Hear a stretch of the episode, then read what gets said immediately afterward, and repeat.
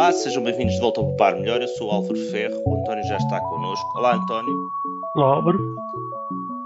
António, esta semana vamos falar de trabalho, não só do trabalho que dá a contar caramelos, isso deixamos para o é- fim. É interessante que digas isso, porque vamos falar de trabalho na altura de férias, não é? É altura de férias. Ah, mas, ah, sim, o, o que é- qual é a diferença entre o trabalho da Alemanha e o trabalho noutros países?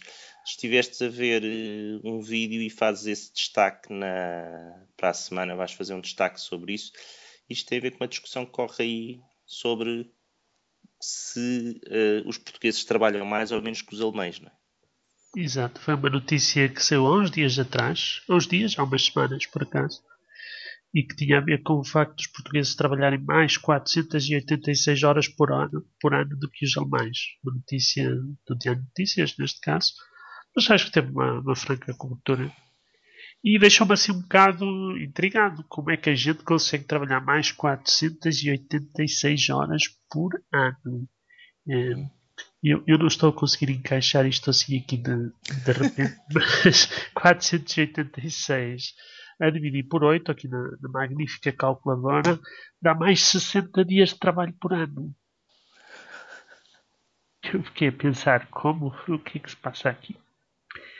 Então fui investigar um bocadinho do, do assunto e, e realmente eh, isto de, das estatísticas tem, tem realmente muito que se lhe diga, porque trabalhar mais 60 dias que os alemães é realmente super-homens. É, a chatice é que só fazem bosta de camelo, não é? Porque trabalhasse mais de 60 dias por ano para fazer coisas que não se vendem não serve para nada, não é? Pois, entre outras coisas. Eh, Entre outras mas realmente. Estes, estes valores da OCDE que, que são referidos, ah, já houve muita discussão se tinham ou não tinham as horas que as pessoas faltam, que havia diferenças entre os eh, entre os, as horas eh, que se trabalham e as horas que se está ao café e ao chá em vez de trabalhar, que os alemães não trabalham depois das horas. Há realmente uma diferença cultural entre os portugueses e os alemães. é, é muito significativa. Eu tenho uma experiência da minha esposa ter passado uns três meses na Alemanha recentemente. E ela realmente conta-me que há muitas coisas diferentes. Há outras coisas que não são assim tão diferentes quanto isso. Eh, e também em função dessa experiência fiquei mais intrigado porque é que as coisas eram assim tão diferentes. E, e, e basicamente meti um bocadinho de mãos à obra para tentar perceber um bocadinho o que é que isso era. É claro que um dos, dos fatores que contribui um bocado para essa diferença em termos monetários ou outras tem a ver com o fenómeno da produtividade, que realmente em Portugal é baixíssimo comparado com o da Alemanha. E, e é baixíssimo, nomeadamente pelos fatores que referes, não é? Eh, embora imagino que haja outros. E, e pronto, isso depois levou a uma outra eh, aspecto mais interessante que foi realmente saber que nessas horas aparentemente está muito trabalho parcial. Que na Trabalho é- parcial. Quando referes Trabalho trabalho, parci- parcial, estamos a falar de.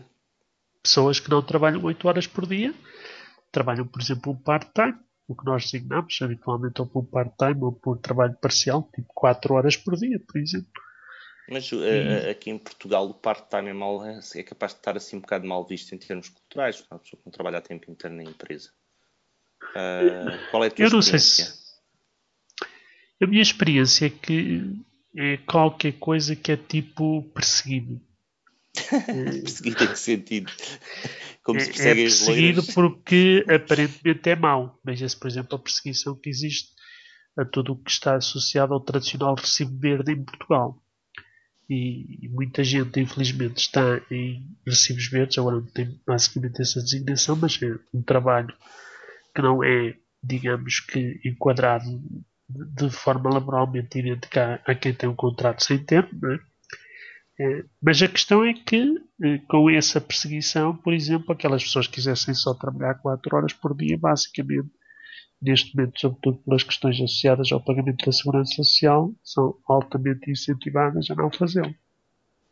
Mas o que é perseguido, eh, na realidade, é o trabalho a tempo inteiro encapuçado. Claro, claro. Eu já tive recibos E devia ser isso. ninguém me perseguiu. E- não, mas é que já há muito E tempo também tive-os que tive-os tens. durante muito tempo. Dava um jeito. fazia Mas a perseguição é fora. recente, né? A perseguição é recente e, e é interessantíssimo que seja feita por, por aquilo que se diz que é o governo mais liberal de sempre, não é? Portanto, é, é, é, digamos, mais um daqueles contrassensos da política Olha, fértil Mas que há estamos a saltar. Tu estavas a falar do trabalho temporário do ponto de vista, não temporário do ponto de vista de trabalho ah, horário completo, mas o trabalho temporário do ponto de vista do horário de menos de 8 horas. Tipo, Exatamente. meio-dia. Exato, exato. Por exemplo, É, são duas eh, coisas completamente diferentes. O trabalho temporário completamente. não tem nada a ver com o trabalho temporário em que tu vais substituir uma pessoa, vais suprir uma, um pico Correto. de, de trabalho e por isso vais trabalhar menos tempo, com este trabalho que nós temos a falar. Este trabalho dá direito a contrato de trabalho a tempo inteiro e às vezes pessoas que vão para os quadros e tudo. Estamos a falar de pessoas Exato, que só trabalham aquelas horas, só são precisas aquelas horas. Exatamente. E, e há um bom exemplo recentemente com uma notícia que também saiu da RTP, por exemplo, aquelas pessoas que não querem trabalhar mais determinadas horas. Mas pronto, aqui eh, o importante é, é referir que na Alemanha essa é uma prática que é encorajada. 22,3% dos trabalhadores alemães aparentemente trabalham em tempo parcial. E, portanto, se a gente fizer as contas, por exemplo, um alemão que trabalha 4 horas e um alemão que trabalha 8 horas por semana, a média é 6. Se duas pessoas em Portugal trabalharem 8 horas, a comparação dos dois portugueses com os dois alemães, obviamente, como vão ver, dá uma média um bocado diferente e, portanto, os portugueses trabalham, afinal, muito mais que os alemães. E, e, portanto, digamos que esta Não trabalham mais. Vamos lá devagarinho. Olha as definições. Eles não trabalham mais. Estão lá mais horas. Então eu tenho que dizer isto. É que estar E a traba- dizer isto. Isto é a tua, tua Trabalham- parte.